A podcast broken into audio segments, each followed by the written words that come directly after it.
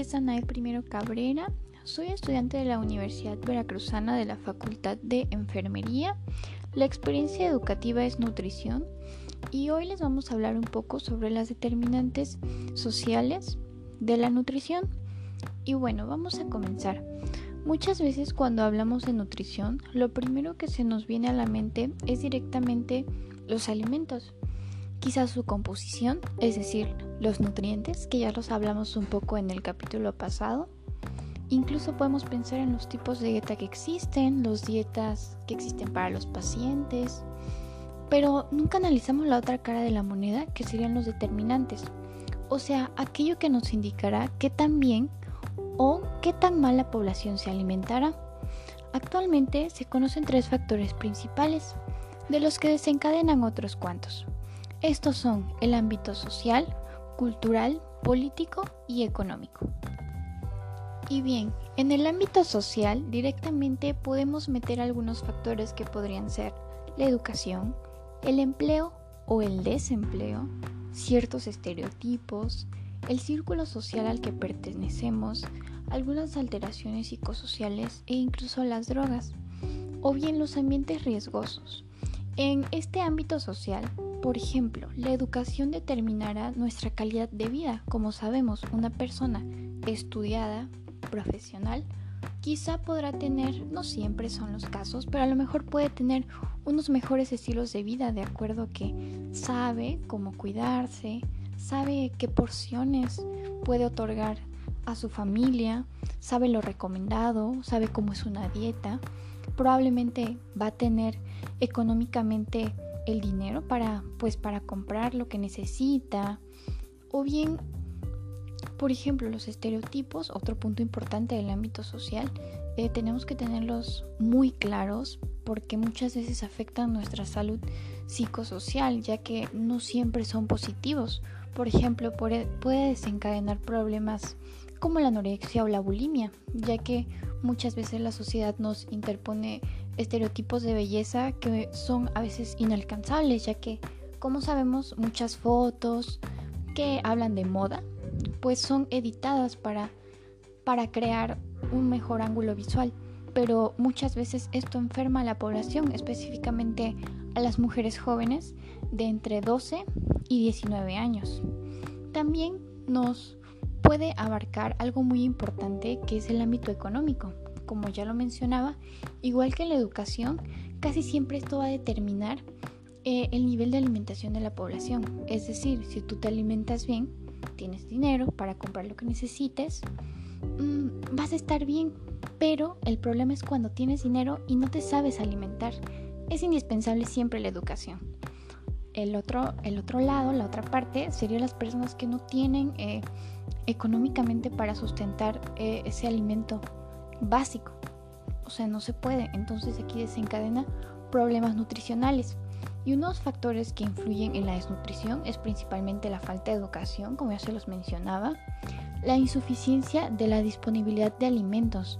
Esto es muy importante porque muchas veces, aunque se tenga, aunque sea un poco de dinero, si no hay esa disponibilidad de alimentos, esa disponibilidad de carne, de frijol, de huevo, de tortilla, pues es imposible alimentarse y llevar a cabo una dieta por, por lo menos básica los bajos ingresos, como ya los mencionamos, y el inadecuado aprovechamiento de los alimentos por el organismo, el que va a propiciar la desnutrición, pero propiamente por la inexistencia de estos nutrimentos. No sé si alguna vez habían escuchado que antes se consideraba eh, una enfermedad de los reyes, la gota, ya que era ocasionada por el consumo excesivo de, de carnes que producía el exceso de ácido úrico en, pues, en el organismo. ¿Por qué se consideraba así? Ah, porque propiamente el determinante social que indicaba que tenías esa enfermedad era que eras un rey, ya que tenías el poder para comprarte carne, lo que tú necesitaras. Entonces esto propiciaba que te enfermaras. Casi nunca, bueno, de hecho nunca, en ese entonces se veía una persona enferma de, de gota porque pues relativamente las personas que no consumían pues no había ningún problema, pero pues aquí había un factor social que determinaba en sí esa enfermedad nutricional. Por otro lado, en el ámbito cultural, que es también muy importante y que especialmente en nuestro país está bastante determinado por, por ejemplo, la religión, como sabemos, México prácticamente aún se rige bastante por la religión, que esta determinará probablemente no puedes comer carnes rojas, tienes que comer pescado. Incluso algunas sectas son las que determinan esto. La ubicación geográfica en el ámbito cultural también tiene mucho que ver. Probablemente tú digas, ah, tengo que consumir ciertas cosas, pero a lo mejor no hay. Es lo mismo que lo, de la disponibilidad. Por ejemplo, personas que se encuentran en África en condiciones deplorables probablemente tengan un poco de dinero, pero no hay que comer, o sea, simplemente no hay. Principios e ideales personales. También en lo cultural tiene mucho que ver. Como sabemos últimamente se ha propiciado mucho el ser vegano, el ser vegetariano, en plan de cuidar a los animales, el ser orgánico, entre otros nuevos ideales que no han surgido, pero se han ido imponiendo un poco más en los últimos años.